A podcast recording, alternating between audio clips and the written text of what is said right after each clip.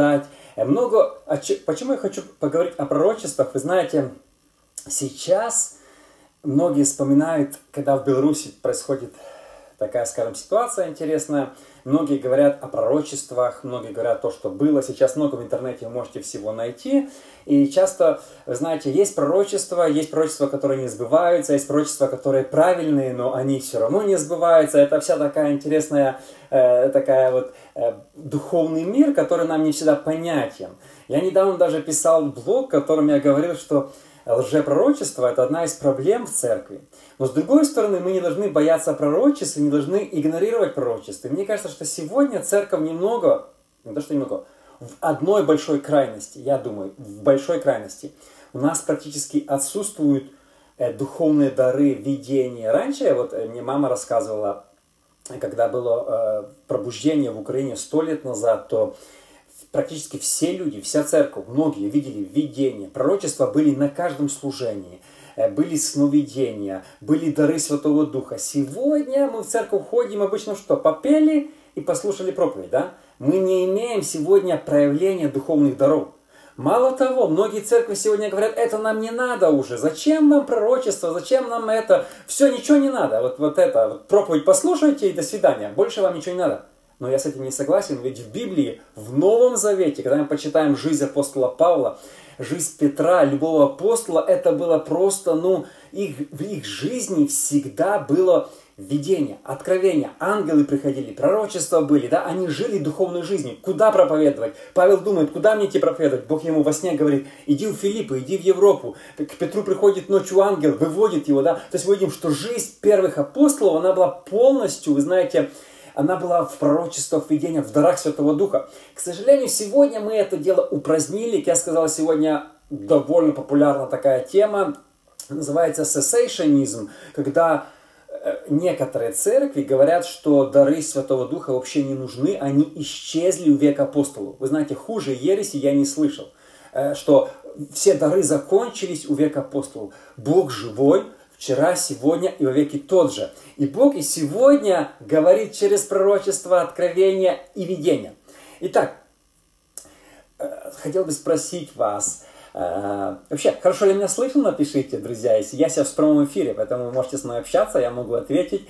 А также напишите, с какого вы города, очень рад приветствовать каждого из вас, я после этого постараюсь вам всем лично ответить, всех вас сильно приветствую. Давайте поговорим с вами откровенно у кого из вас в жизни было пророчество, и оно не сбылось?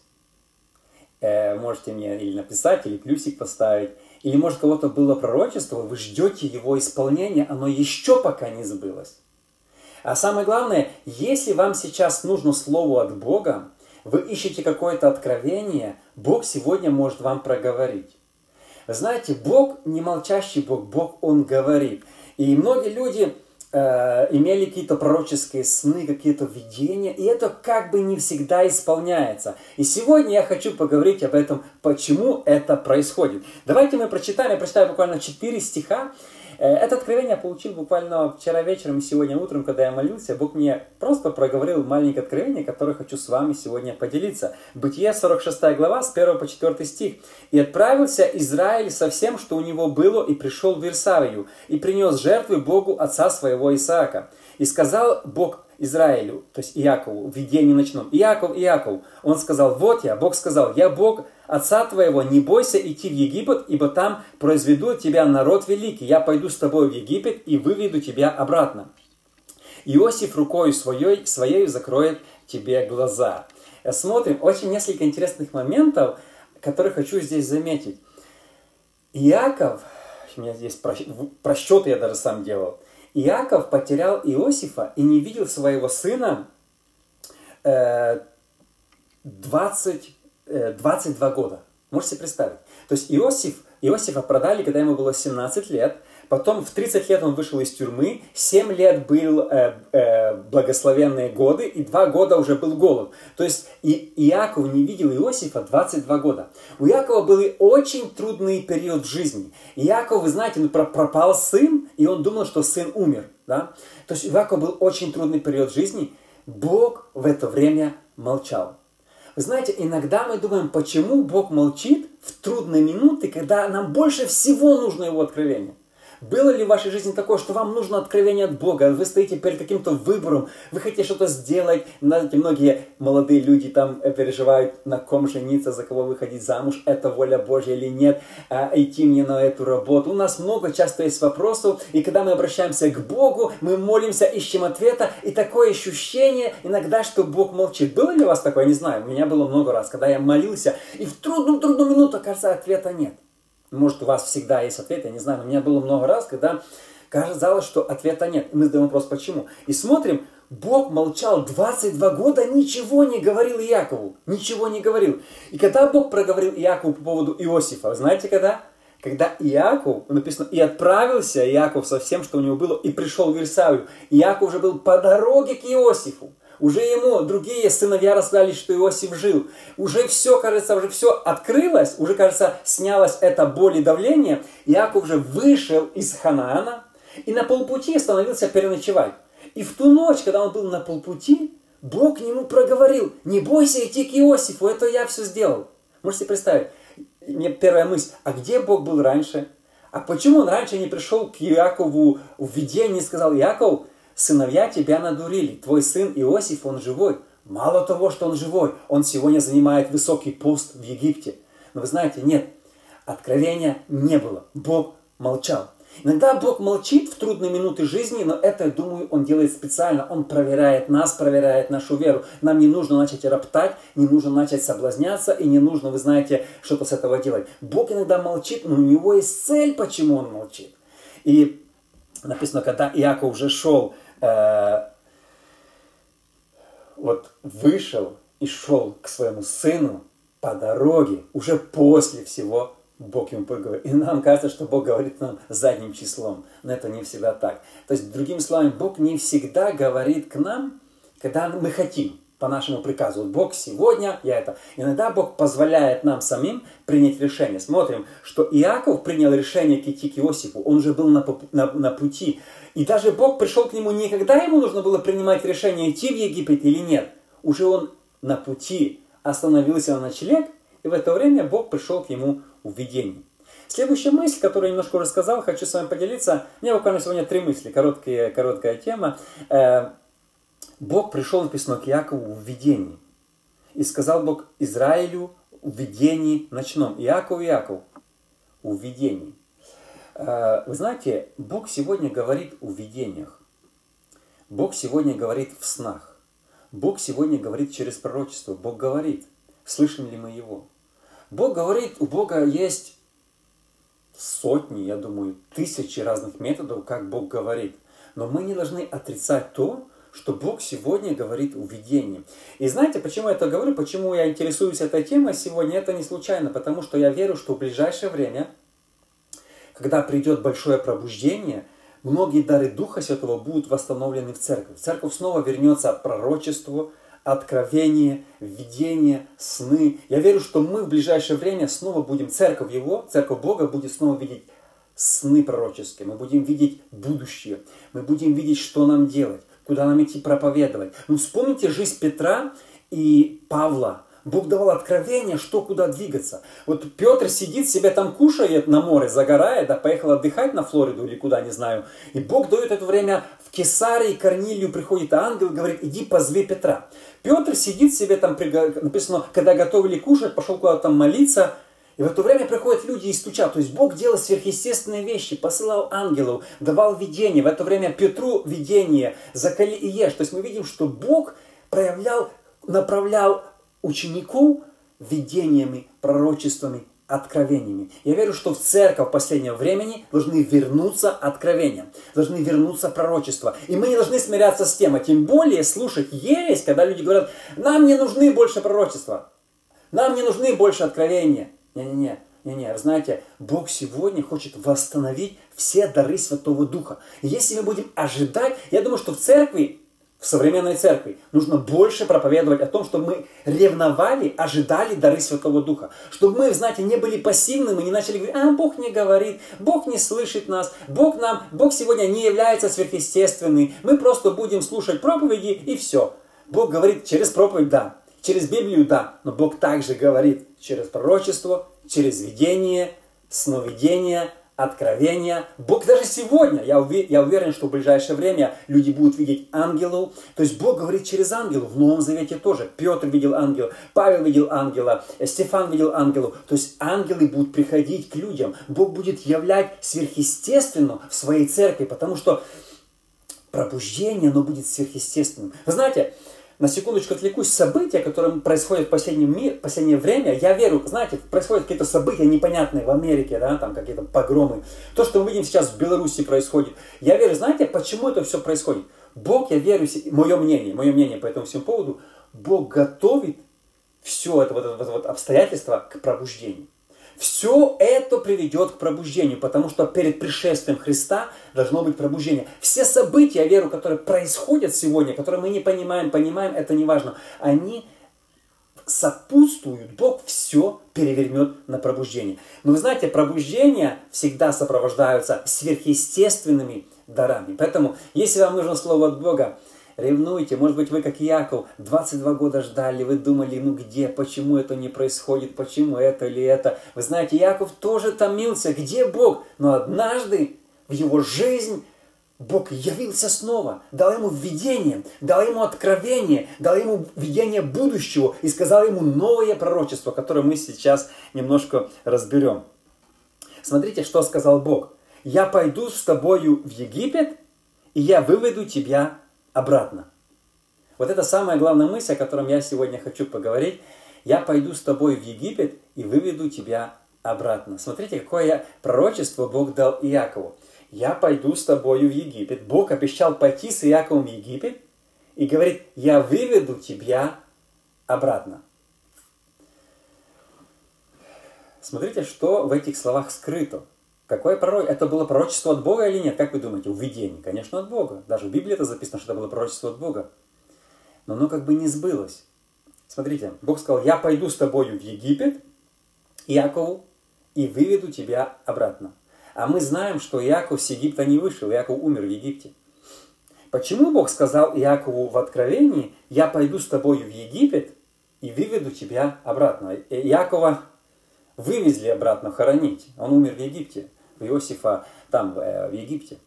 То есть, смотрите, интересная очень мысль, что часто Бог говорит пророчество, и оно как бы не сбывается, что-то не, что не то. Вот Бог сказал пророчество Якову, сыновья, может быть, это слышали, может, он поделился сыновьями, что Бог мне сегодня явился ночью в видении и сказал, не бойся, Яков, иди в Египет, я буду с тобой в Египте и выведу тебя обратно. Вы знаете, интересная мысль, что э, Получить пророчество от Бога – это одно. Правильно его истолковать – это совсем другое. Знаете, в чем проблема пророчеств многих? Что пророчества были правильные, но неправильно истолковывались. Знаете, что Бог говорит пророчество, видения, сновидения даже неверующим людям. Любой человек, не христианин, может получить пророчество, видение, сновидение. Любой. Но истолковать видение и пророчество может только исполненный духа христианин. Смотрите, я вам сейчас объясню. Например, фараон. Фараон имел видение от Бога. Коровы вот эти, помните, э, э, пшеница это. Но он не мог его истолковать. Фараон не был христианином, не верил в Бога. Он вообще был, я думаю, языческ, поклонялся языческим богам. Но только Иосиф смог истолковать правильно, что значит данное тебе откровение. Смотрите, неверующие люди иногда получали видение от Бога. В Библии таких полно примеров. На Навуходоносор был нечестивый царь, который там взял Израиль в плен, там, знаете, все наделал такого, и Бог ему дает видение. Видение было от Бога у Навуходоносора. И никто не мог его истолковать. Все там туда-сюда. Сегодня бы люди истолковали, но тогда понимали, неправильно истолкуешь, будешь без головы. То есть, да, да, было очень строго. Поэтому эти все волхвы, они боялись дать неправильную интерпретацию, кроме Даниила. Смотрим Валтасар. Валтасару Бог тоже явился, и рука начала писать на стене. Бог дал ему откровение о будущем. И даже написал, что тебя ожидает в будущем. Но Валтасар не понимал этого. Они позвали Даниила, который расшифровал. То есть мы видим, что Бог может дать пророчество, видение, откровение, сны даже не христианам, неверующим людям. Но одна проблема. Они не могут его истолковать. Они не знают, что это значит. Иногда люди получают пророчество или видение, даже не зная, что это видение или что это пророчество. Смотрите, есть такая интересная мысль в Новом Завете. Э, Каяфа на суде, они собрался Синедрион, они были сердитые, и Каяфа такой против Иисуса был, первосвященник, и говорит, надо, чтобы взять его и убить его, чтобы лучше один человек пострадал за весь народ, или весь народ пострадает тогда. Вы знаете, что пишет евангелист? Что Каяфа сказал пророчество. Каяфа был в гневе. Каяфа кричал, знаете, на Иисуса. А евангелист говорит, это было пророчество. Один человек, то есть Иисус Христос, пострадает за всех. То есть Каяфа даже не знал, Каяфа не верил в Иисуса, Каяфа вообще хотел распять Иисуса, Каяфа был сердитый на Иисуса. А евангелист говорит, что Каяфа сказал пророчество. Смотрим, пророчество могут получать многие люди. Видения могут быть даже неверующим людям. Откровения. Но одна проблема, они или не могут их истолковать, или истолковывают их неправильно. То же самое, вы знаете, в нас. Мало того, вообще я недавно изучал дары Святого Духа, есть такой дар истолкования. Знаете, есть такой дар истолкования пророчества и иных языков. Дар, дар истолкования. И сегодня, вы знаете, часто один человек и пророчествует, и дает свою интерпретацию. А Бог часто говорит, не, не, у тебя есть пророчество, а интерпретировать может твое пророчество другой. В Старом Завете практически всегда одни получали пророчество, истолковывали это пророчество другие. И часто те, которые получали видение от Бога, не знали, как его интерпретировать. Вспомните Навуходоносора, он говорит, такое у меня было видение, такое, он там встревоженный, весь там бегает они знают, как его интерпретировать. Помните фараона? Они собрали всех людей, он рассказывает там коровы свои, эти колосья, худые, сели толстые. Он, он понимает, что это не просто сон. Он понимает это видение о будущем. Он понимает это история, это что-то такое вау. Но не знает, как это, как это истолковать. Понимаете? Поэтому, смотрите, видение, откровения могут получать все люди, но истолковывать могут только люди, которым Бог дает дар истолкования. И почему что получилось в христианстве, что многие получили пророчество от Бога и неправильно их быстренько истолковали? И потом говорят, ой, Бог, наверное, ошибся, или Бог это. Смотрите, Бог сказал Иакову, я выведу тебя и приведу тебя обратно. Вы знаете, э, э, смотрите, э, на секундочку отвлекусь, еще в колледже, когда я учился, нам проповедник один сказал очень хорошую мысль, как понимать пророчество. Когда пророк видит пророчество, это как бы две вершины гор. Он видит, и они ему кажутся рядом, но между ними большая дистанция. Но когда ты смотришь на две горы, на две вершины, тебе кажется, что они вместе. Но между ними, потому что одна больше, вторая меньше, может быть сотни километров. Знаете, недавно ехал, возвращался, ехал по дороге из Бойси в Портленд, и смотрю, гора э, снежная. Мне казалось, что она будет у меня через минут 10 по дороге. Я ехал где-то полтора часа к ней. Я ее вижу, я думаю, вот она, она рядом, вот она. Но она оказывается далеко, она, она 150 километров от меня. Мне кажется, вот она 5 километров, вот она рядом, можно потрогать, она далеко. Так само в духовном, иногда мы видим одно пророчество, а там две горы, и между ними большой обрыв. Знаете, 8 э, лет, я думаю, что, если я не ошибаюсь, 8 лет назад, именно в это время, в августе, умерла моя мама.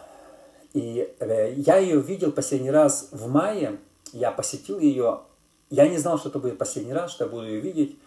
Я просто, как всегда, я уезжал от нее в другую страну, я говорю, мама, помолитесь за меня. Она завела меня в комнату, ей было 82 года, она говорит, Рома, в молодости у меня было видение. У меня было видение, что я стою, и много людей, я им проповедую, и они все идут к Богу. Говорит, я желаю этим откровением, что однажды я буду приводить к Богу вот, вот целые стадионы. Она говорит, я видела, мой город весь почти спасен. Я, она всегда молилась за это. Она говорит, я видела видение, Украина спасена. Люди толпами идут к Богу. Церкви растут, люди на улице поклоняются. Я видела видение. Но она говорит, Рома, знаешь что, у меня есть один вопрос сейчас. Я видела четкое видение от Бога. Я уже пожилая. И, возможно, меня Бог скоро заберет а, а, а мое видение не исполнилось. Вы знаете, я это ответил, как, как будто Бог мне дал такую мысль. На ходу я ответил, даже не готовился к этому вопросу. Я говорю, мама, у меня есть два варианта э, твоего ответа. Первый. Бог дал тебе откровение, но видение придет в исполнение не через тебя, а через других, может быть, твоих сыновей, может быть, еще кого-то. Э, откровение, оно исполнится, но может быть не так, как ты его интерпретируешь. Она посмотрела на меня и говорит, точно, может и так.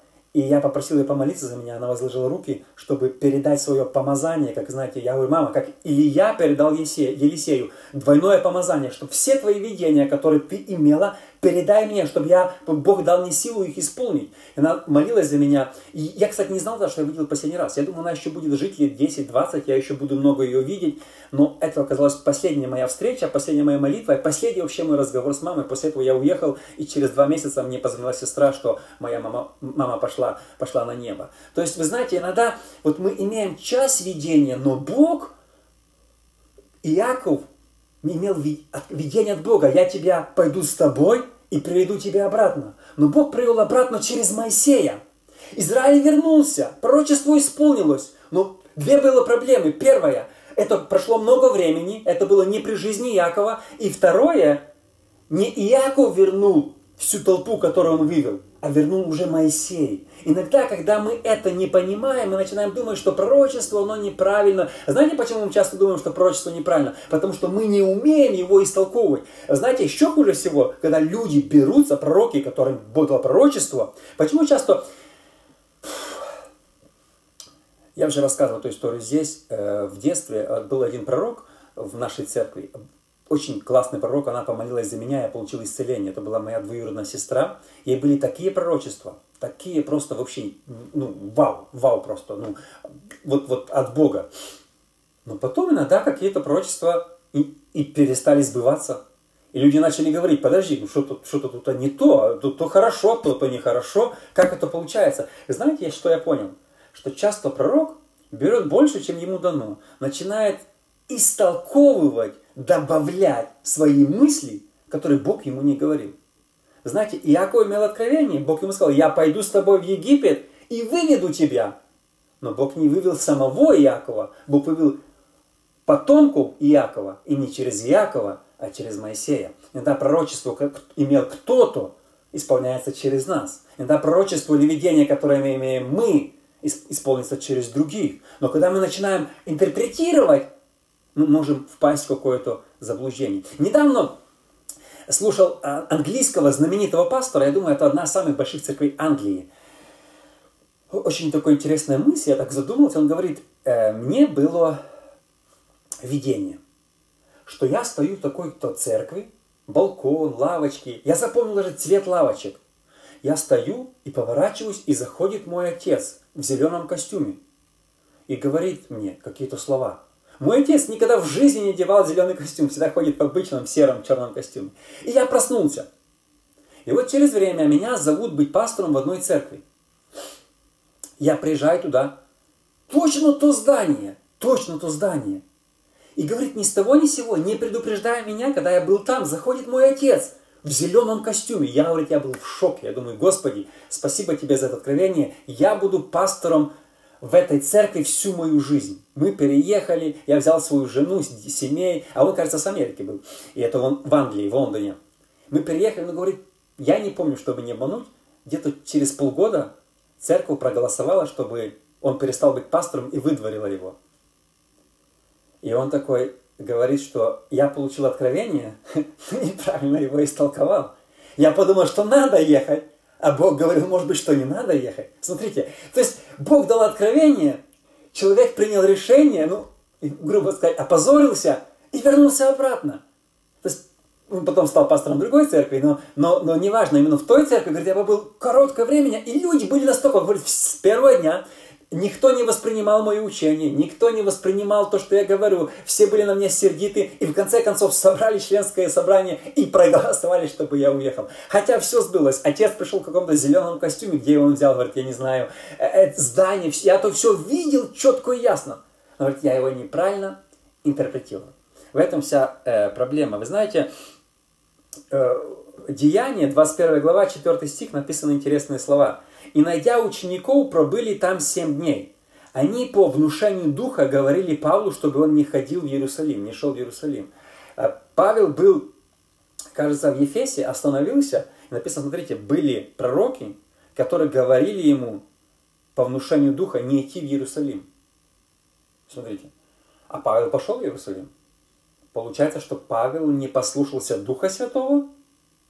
Или, ну, или пророки неправильно пророчествовали? Смотрите, какая проблема. Пророки говорят, не иди в Иерусалим, а пророчество, а Павел идет в Иерусалим. И мы знаем, что он пошел, его там схватили.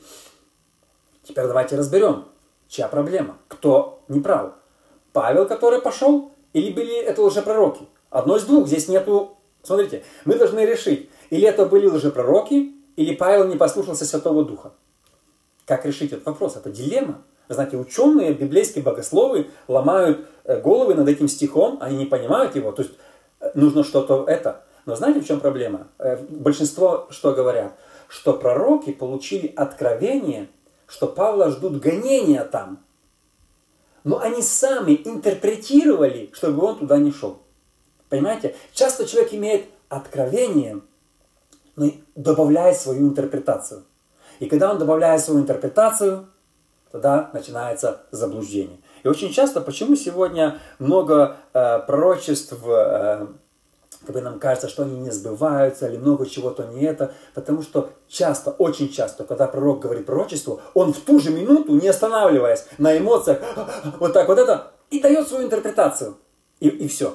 Насколько важно, чтобы, вы знаете, мы, вот имея откровение, могли понять в духовном плане, как у Якова. Яков имел сновидение. Бог сказал, я выведу тебя и буду с тобой там, и выведу тебя обратно но нужно иметь духовное чутье, чтобы понять, что э, Бог имел в виду немного по-другому.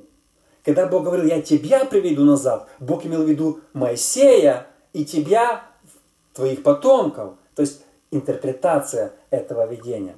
Вы знаете, и последнее, что хочу сегодня поделиться, э, не хочу много на эту тему говорить, потому что такая сложная тема. Сейчас мы видим, что происходит в Беларуси. Мое сердце полностью там. Я эту неделю, у меня была такая голова, я переживаю, так я в Беларуси открывал церковь. Это моя вторая родина, я могу сказать.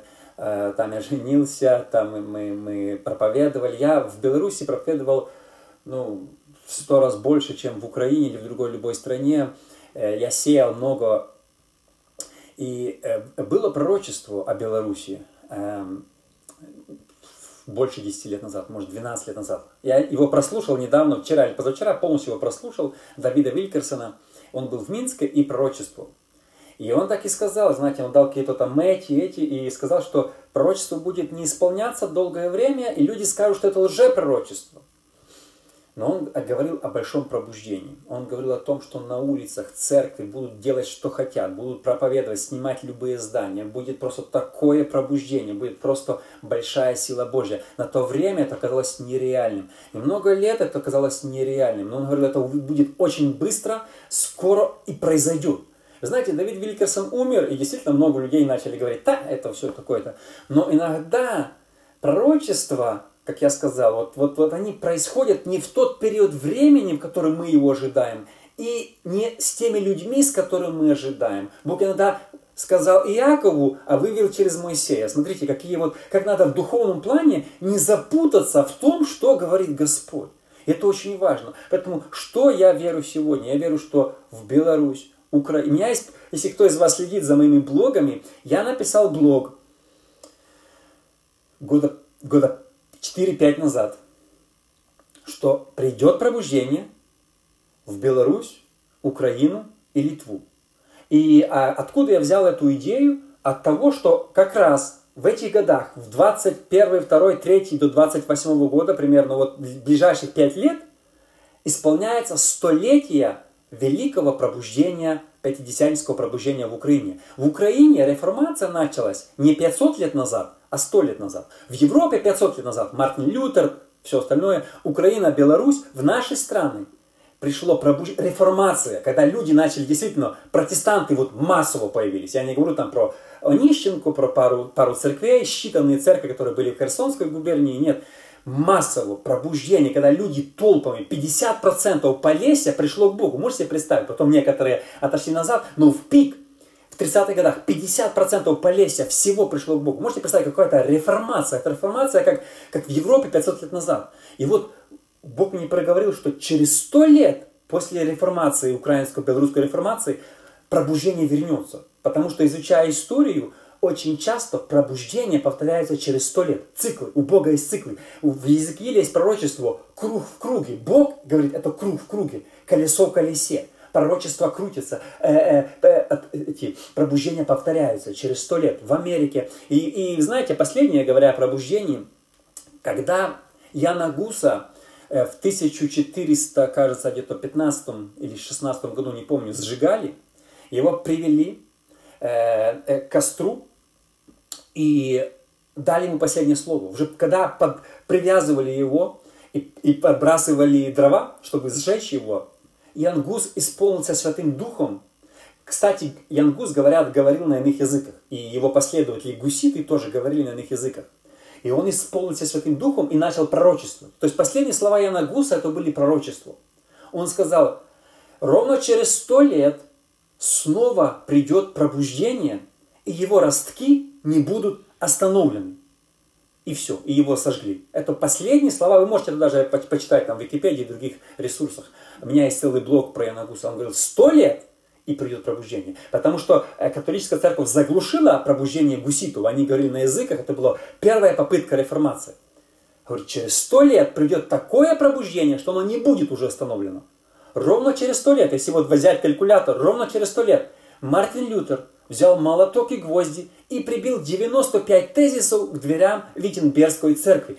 Через сто лет пробуждение не то что повторилось, с огромной силой покрыло всю Европу, Америку и пришло к нам через 400 лет, то есть 100 лет назад. То есть украинская реформация, белорусская реформация началась 100 лет назад. Мы празднуем 500 лет. Ну, это ну, реально у нас, ну, посмотрите на карту Украины, Белоруссии, России, наверное, любой, Прибалтики. Ну, Прибалтики нет, вот смотря какой. Я, я, я говорю о Литве. У нас не было, у нас был 0,0000% протестантов до 2020 года. У нас не было, у нас, у нас не было протестантов, не было евангелистов. Считанные э, э, общины баптистов, это были считанные, мизерные в больших городах, 20 человек на всю область. Но в 1020 году и с 20 по 30 произошел взрыв, произошла реформация. Люди массово, представьте, 50% населения всего Полесья пришло к Богу. Это просто бух нереально нереально. Вы знаете, Бог говорит, что на столетие этого пробуждения, которое было придушено, которое, знаете, лидеров посадили в тюрьмы, э, церкви сжигали, церкви, э, и читал недавно в одной диакона, где-то в 41 году, в одной деревне поймали, просто местные бандиты, закрыли в клуне, подожгли. То есть, ну, верующих издевались, э, э, сажали в тюрьмы, просто убивали. Одного пастора расстреляли, то когда он молился, я о нем писал, он поднялся на полметра от земли э, в духе, так Бог его поднял. И, и в него выстрелили, он упал в яму. То есть были просто вау, какие чудеса происходили. И вот я всегда молюсь, что их жертва, их кровь не напрасна. Еще Тертулиан пророчествовал во втором веке, он сказал, кровь мучеников – это семья церкви. Каждая кровь, каждый вот синяк, каждый, вы знаете, побои, они не забыты Богом. Я верю, что на сто лет придет новое пробуждение в наши страны. Те события, которые мы видим в Украине, Беларуси, Бог перевернет. Бог заинтересован в одном – в пробуждении. Придет великое пробуждение. И мы должны быть готовы, мы должны открыть наши сердца. И последнее, самое главное, вы знаете, в новом пробуждении снова будут возобновлены, будет масса пророчеств будет масса видений. Все члены церкви, не только один избранный. Знаете, в первой церкви, как и в 20-х годах, не был один проповедник, пастор, все сидят и семечки клюют. Все братья были служителя, все сестры были служителя. Э, женщины ходили проповедовали, мужчины, все мужчины в церкви были проповедниками. Там все люди были служителями. Не то, что, как, знаете, сегодня католицизм снова стучит нам в дверь, и мы ему открыли дверь. Типа, один помазанный служитель, и прихожане сидят, и все. Один только делает, и прихожане, все. Не-не-не, знаете, в 20-х годах, как и во время реформации, как и во время апостолов, Каждый мужчина, каждая женщина – это проповедник. Каждому мужчине, каждой женщине Бог давал видение. Написано, сыновья и дочери ваши будут видения, сновидения. То есть, вау, это должно вернуться в первую церковь. Но, друзья, как мы видим, что иногда с пророчествами с видениями, откровениями, но нужно быть очень осторожным, чтобы не запутаться и правильно истолковать то, что Бог нам дает, какие откровения Он нам дает. Спасибо огромное за то, что вы меня сегодня слушали, друзья. Если вам не сложно, поделитесь этим в соцсетях, поставьте комментарий, я постараюсь после этого лично вам ответить. Каждое воскресенье здесь э, с 10 это если брать американское время с 10 утра до 11, в Украине, Беларуси, наверное, в России тоже точно не знаю, с 8 вечера до ну, пол, полчаса, минус 40 я говорю, поэтому каждое воскресенье присоединяйтесь. Если вы еще не подписаны на мой YouTube канал или Instagram, подпишитесь, потому что я там выставляю разные интересные темы. И э, увидимся с вами в следующее воскресенье. Всем-всем благословений. И, друзья, помните, скоро придет огромное пробуждение. Мы должны быть готовы. Увидимся.